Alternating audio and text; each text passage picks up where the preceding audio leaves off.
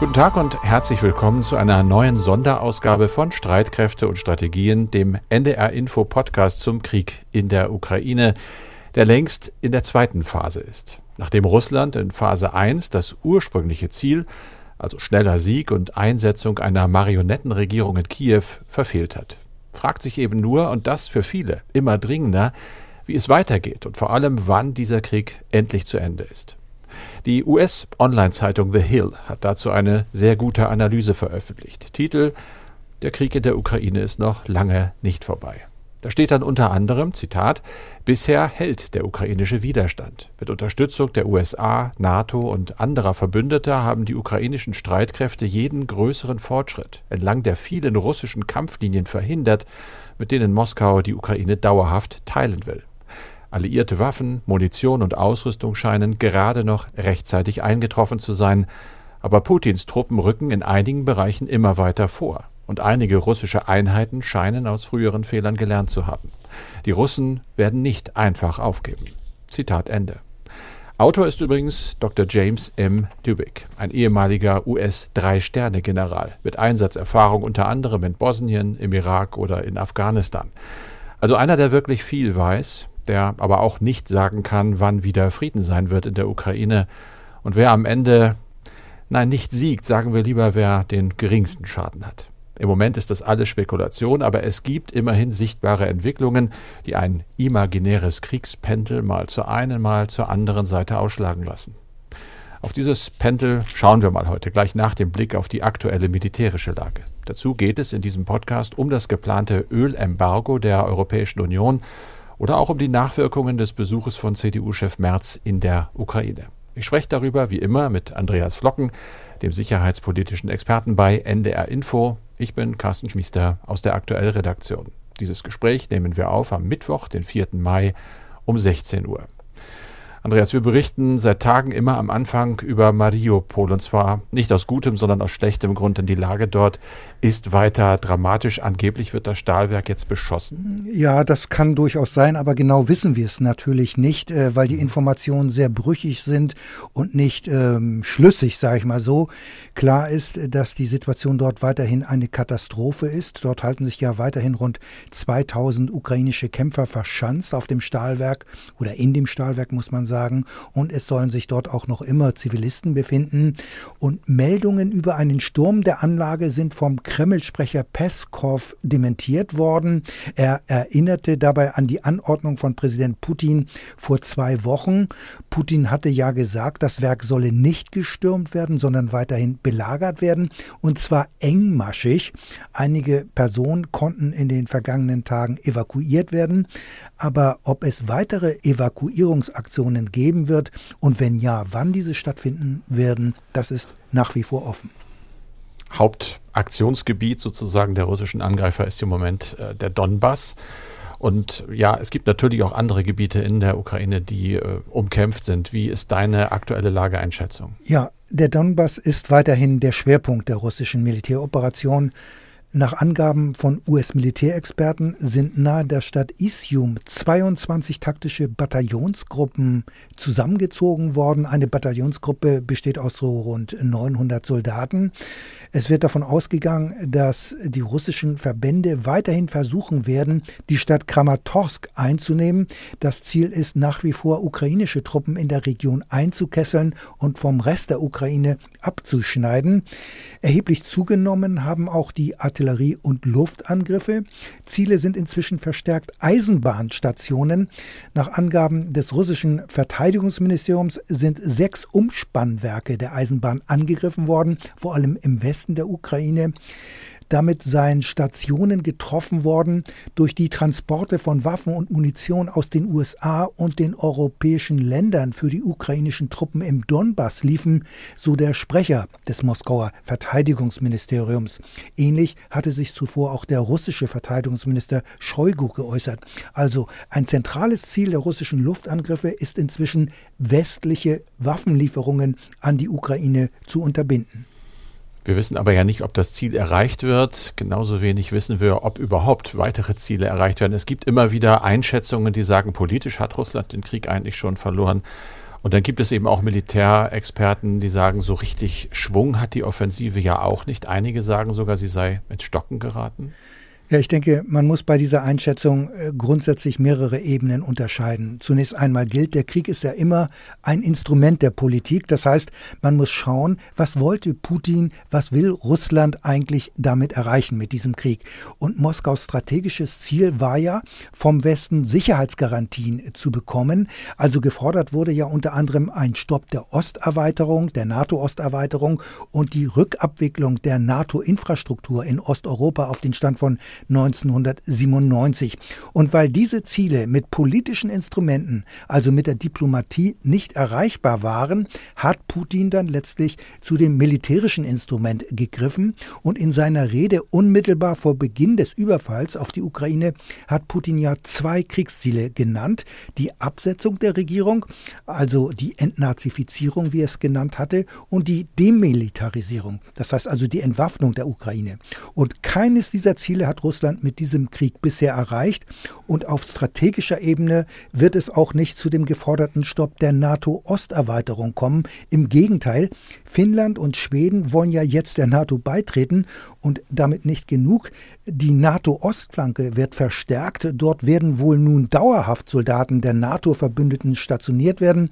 Außerdem ist Russland jetzt durch den Krieg wirtschaftlich und auch politisch total isoliert. Das heißt, Russland steht so ziemlich in allen allen Bereichen schlechter da als vor Beginn des Krieges. Das heißt, du hast es eben bereits angedeutet oder sogar explizit gesagt, auf politischer Ebene hat Russland den Ukraine-Krieg bereits jetzt verloren. Ihn zu beginnen war offenbar, das kann man glaube ich ganz klar sagen, ein ganz schwerer Fehler. Aus politischer Sicht, wie sieht es militärisch aus, aus deiner Analyse? Ja, also äh, da sieht es etwas anders aus. Da ist die Frage nicht ganz so eindeutig, finde ich, zu beantworten. Allerdings hat sich der Kreml auch hier erheblich verkalkuliert. Der Krieg war nicht innerhalb einer Woche zu Ende, weil der ukrainische Widerstand total unterschätzt worden ist. Die angestrebte Einnahme Kiews musste vor diesem Hintergrund abgebrochen werden. Es hat enorme Verluste gegeben. Offenbar sind bisher mehr als 15.000 russische Soldaten getötet worden. Das wären mehr als während des zehnjährigen Krieges der Sowjetunion in Afghanistan. Es heißt zudem, dass ein Viertel der eingesetzten taktischen Bataillonsgruppen nicht mehr einsatzfähig sind. Also ich habe es schon mal gesagt, Bataillonsgruppe sagt man so bis zu 900 Soldaten. Die Streitkräfte wurden überdehnt, sodass sich Russland jetzt bei seiner Militäroperation auf den Donbass und den Süden der Ukraine konzentriert hat, eigentlich ungewollt. Und inzwischen versucht die russische Militärführung auch Lehren aus den ersten Wochen des Krieges zu ziehen. Und da würde ich nur einige Punkte jetzt mal nennen. Es gibt inzwischen einen Oberbefehlshaber für den Feldzug. Die Nachschublinien Linien sind jetzt nicht mehr ganz so verwundbar. Es wird nicht mehr überhastet vorgerückt, sondern eher langsam, aber stetig, um so auch den kontinuierlichen Nachschub sicherzustellen. Und beim Vorrücken stellen sich die russischen Verbände möglichst breit auf. Das heißt, sie können so ihr Feuer besser an den Gegner bringen. Das heißt, die Waffenwirkung wird verbessert. Ein anderer Punkt ist, Artillerie, Infanterie und die gepanzerten Truppen wirken besser zusammen als am Anfang des Krieges und die Luftstreitkräfte unterstützen die Bodentruppen. Also es hat sich da doch vieles geändert aus russischer Sicht.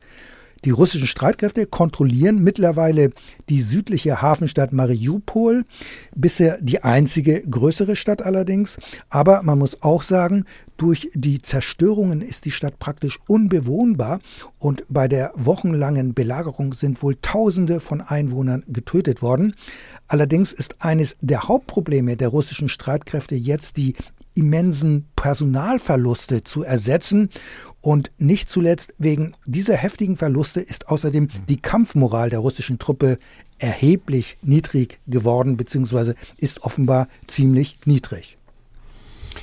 Die Moral bei den ukrainischen Streitkräften ist zweifellos deutlich höher, die ist richtig hoch. Aber was hilft dir, wenn dein Gegner stärker wird, wenn er lernt aus gemachten Fehlern? Sind die ukrainischen Streitkräfte jetzt unter Druck? Ja, ich finde, das kann man schon sagen, denn äh, die russischen Streitkräfte wiederum konzentrieren sich ja jetzt auf den Donbass als Schwerpunkt und das macht es für die ukrainischen Streitkräfte doch erheblich schwieriger und das liegt auch an dem Gelände. Es ist eher offen und eignet sich für den Einsatz gepanzerter Verbände. Die ukrainischen Truppen konnten aber bisher ihre Positionen im Donbass halten. Sie waren auch zu Gegenangriffen in der Lage. Außerdem ist die Kampfmoral ziemlich hoch. Du hast es bereits erwähnt, eben weil sie auch auch ihr eigenes Land verteidigen. Allerdings sind gerade im Donbass äh, schwere Waffen notwendig. Darauf sind die Ukrainer angewiesen, wenn sie die russischen Vorstöße abwehren wollen. Daher sind die ausländischen Waffenlieferungen sehr wichtig, gerade schwere Waffen. Und da diese Waffen über den Westen der Ukraine in das Land kommen, sind die Lieferwege jetzt allerdings länger geworden, während umgekehrt die Nachschubwege der russischen Streitkräfte nun kürzer sind als zu Beginn des Krieges.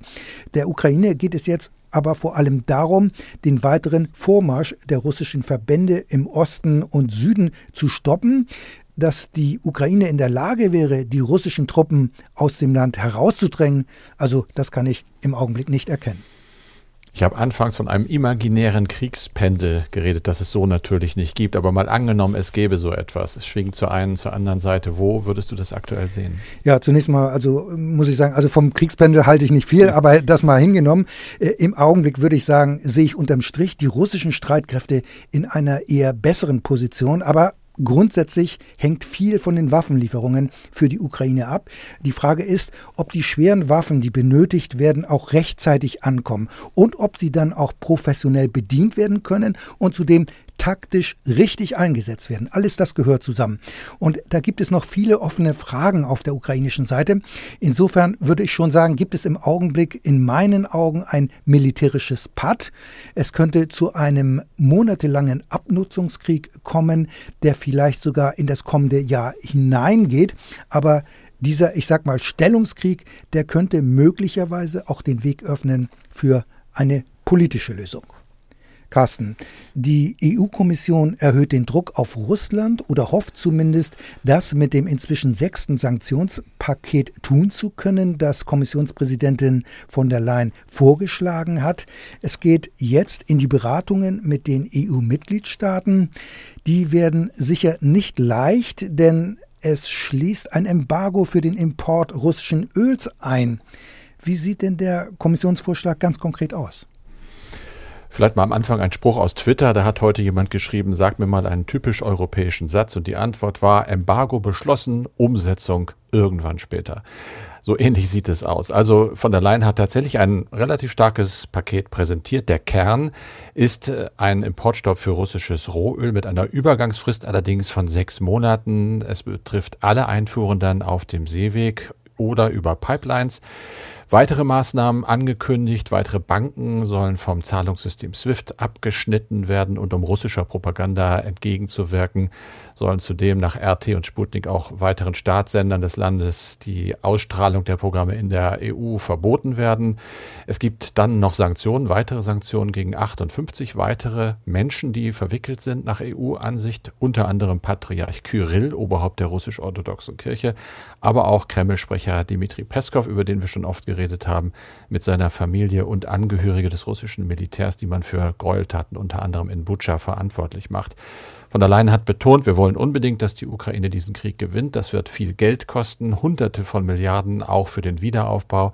Sie hat nicht gesagt, wie viel die EU davon übernimmt, aber feststeht, sie wird etwas übernehmen. Jetzt, du hast es gesagt, liegt das Ganze auf dem Tisch der 27 EU-Länder und da deutet sich jetzt schon an, gerade was dieses Ölembargo angeht, gibt es schon ernste Bedenken, unter anderem von Ungarn von der Slowakei und auch äh, von Tschechien. Da wird erstmal mit dem Kopf geschüttelt, wir sind zu abhängig, wir brauchen Sonderregelungen. Also die Verhandlungen dürfen dauern. Wir bleiben bei den Energieträgern, Carsten. Deutschland unterstützt mhm. inzwischen nun doch ein mögliches Embargo der EU für russisches Öl. Zuvor hatte die Europäische Kommission schon angekündigt, die Union bis deutlich vor 2030 von allen russischen fossilen Brennstoffen unabhängig zu machen. Das Thema Energieembargo haben wir ja schon mehrfach in diesem Podcast besprochen und hierzu haben uns viele E-Mails erreicht. Ein Aspekt war dabei, ob Putin die Sanktionen unterlaufen könnte, indem er seine Rohstoffe nicht einfach an andere Länder verkauft. Ganz genau, Andreas. Und äh, einer der Mailschreiber war Felix Hägeler aus Hamburg, hat sich gemeldet, er möchte wissen, Zitat, was weiß man über Russlands Pläne, alternative Absatzmärkte für ihr Gas zu finden zum Beispiel. Denn an Russlands Stelle würde ich nicht einfach abwarten, bis Europa auf das Gas verzichten kann.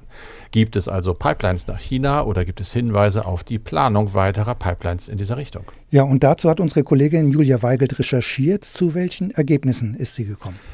Sie hat unter anderem mit Andreas Schröder gesprochen, der ist Leiter der Energieanalyse beim internationalen Energiemarktforscher ICIS. Und der hat erstmal erklärt, warum es für Russland gar nicht mal so einfach ist, neue Absatzmärkte für Gas zu erschließen, anders zum Beispiel als bei Kohle oder bei Öl. Denn da läuft der Transport ja hauptsächlich per Schiff.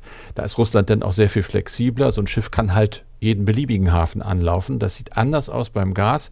Das wird eben vor allem in Pipelines transportiert und die sind fest verlegt. Russland hat laut Schröder also seine Verkaufsstrategie zwar bereits verändert und hat trotzdem schon mal, man bereitet sich eben vor, vor allem China dann als neuen Hauptabnehmer im Fokus. Aber woran kann man das festmachen?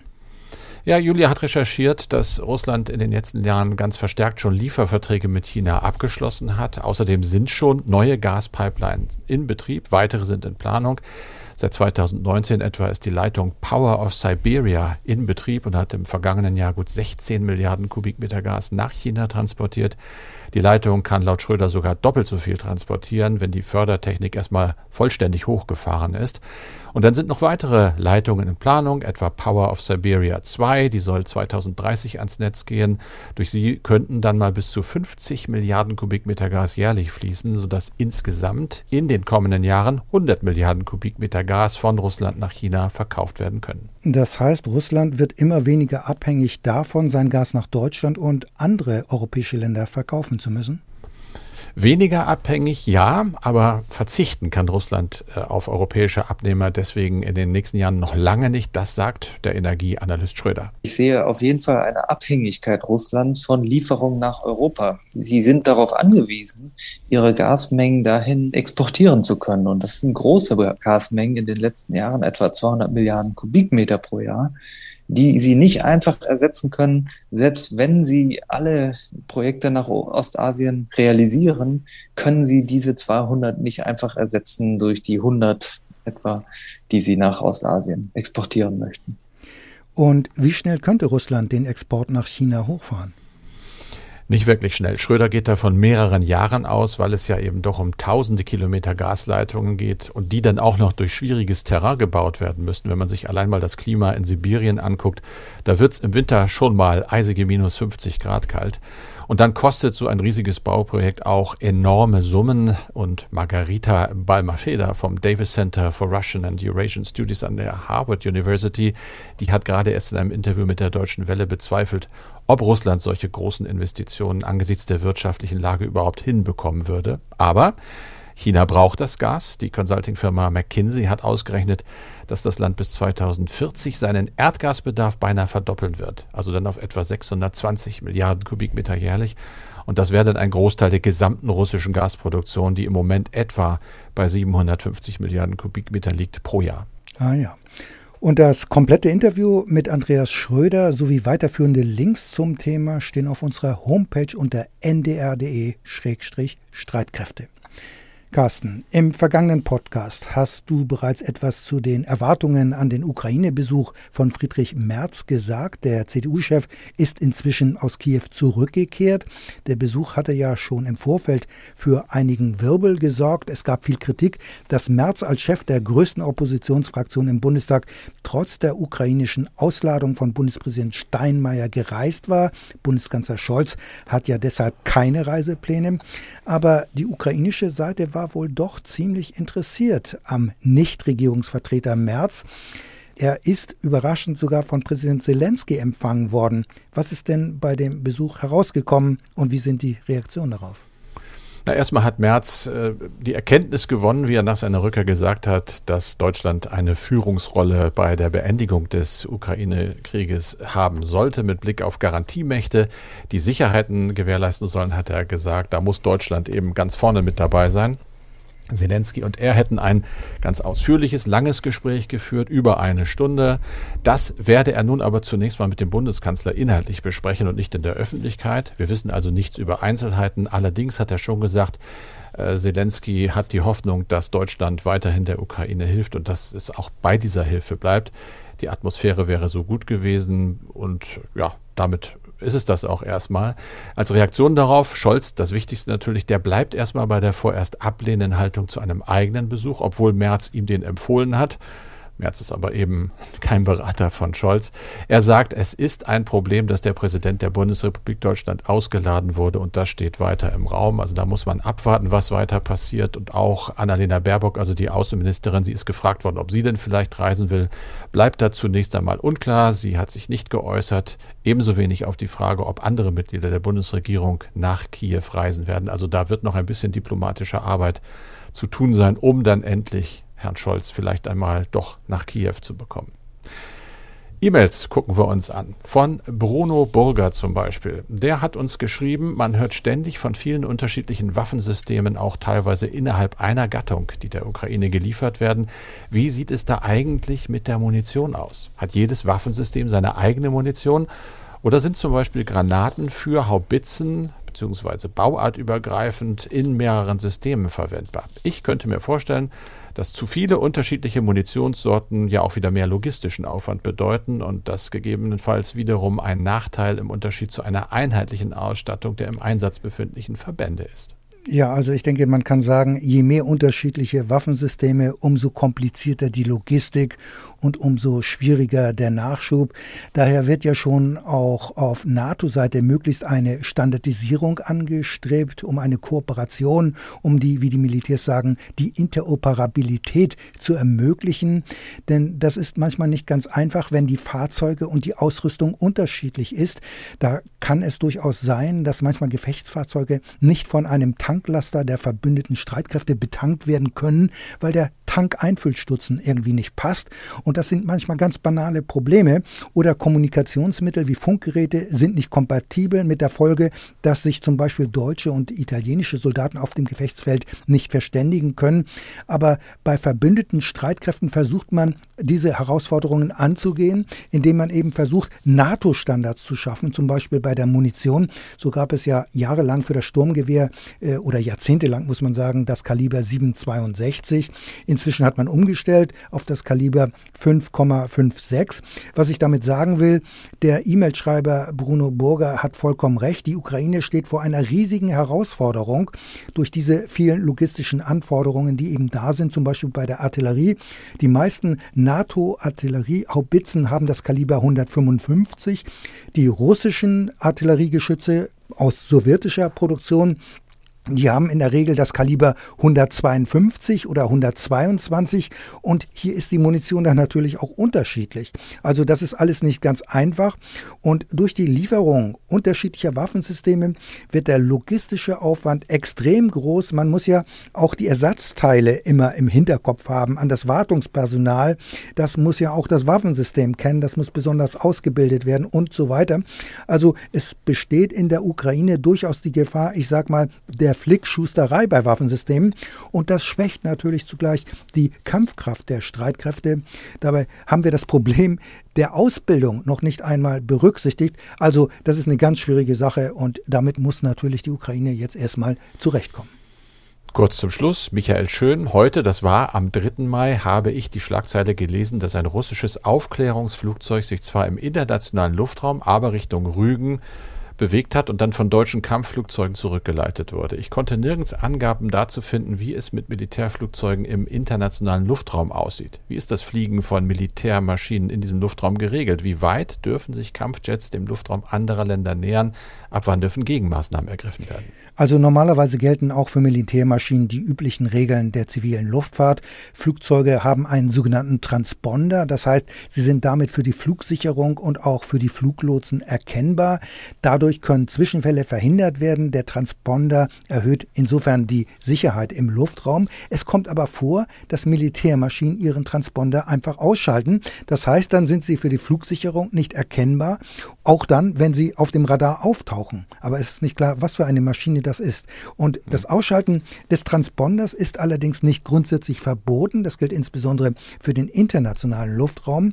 Wenn unklar ist, um was für ein Flugzeug es sich handelt, dann wird die sogenannte Alarmrotte alarmiert. Das sind in Norddeutschland zwei Eurofighter, die zurzeit auf dem Luftwaffenstützpunkt in Rostock-Lage in ständiger Bereitschaft sind. In Süddeutschland gibt es in Neuburg eine weitere Alarmrotte und diese Maschinen steigen dann innerhalb weniger Minuten auf, nähern sich dem Flugzeug, um es dann zu identifizieren. Gegebenenfalls hat man dann auch Sichtkontakt und in dem Fall vor Rügen hat es sich um ein russisches Aufklärungsflugzeug gehandelt. Es war aber nicht in den deutschen Luftraum eingedrungen, hatte das möglicherweise auch gar nicht vor und die beiden Eurofighter haben die Maschine dann eine kurze Zeit eskortiert bzw. begleitet und nach Angaben der Luftwaffe gibt es Regeln, wie weit sich Militärmaschinen dem nationalen Luftraum nähern dürfen. Dieser Abstand ist abhängig von der Flughöhe und ähnelt in etwa der 12 Seemeilenzone auf See. Also es kommt vor, dass diese Alarmrotten der Luftwaffe ein bis zweimal im Monat aufsteigen, oft weil bei zivilen Flugzeugen der Funkkontakt zu der Bodenstelle abgerissen ist, aus welchen Gründen auch immer, aber das Aufsteigen der Alarmrotten ist letztlich Routine. Keine Routine ist unser Podcast, keine Routine sind Ihre Mails. Wir freuen uns über jede einzelne immer wichtiger Input. Schreiben Sie bitte gerne an streitkräfte.ndr.de, Streitkräfte mit AE. Und das war's für diesen Podcast. Wie immer mit Andreas Flocken und mit Carsten Schmiester. Zum Schluss von mir auch wie immer noch ein Podcast-Tipp, diesmal aus unserer Wissenschaftsredaktion in Synapsen. Da geht es aktuell um die Frage, warum wir Menschen ganz unterschiedliche Dinge schön finden und wie die Wissenschaft Schönheit erforscht und definiert. Hallo, ich bin Corinna Hennig. Ich arbeite in der Wissenschaftsredaktion bei NDR Info und in der aktuellen Folge unseres Podcasts Synapsen gehen wir einer Frage nach, die eigentlich fast alle betrifft, die aber mal abseits aller bedrückenden Aktualität spielt. Warum finden wir Menschen Dinge schön? Was heißt das eigentlich? Und kann man dieses Schönheitsempfinden wissenschaftlich messen? Es geht um die Werte, die dahinter stehen, um Architektur, um bewegende Musik und um ein sogenanntes Gänsehaut-Experiment. Der Podcast Synapsen ist natürlich zu finden in der ARD Audiothek. Die Folge heißt Der Schönheit Rätsel.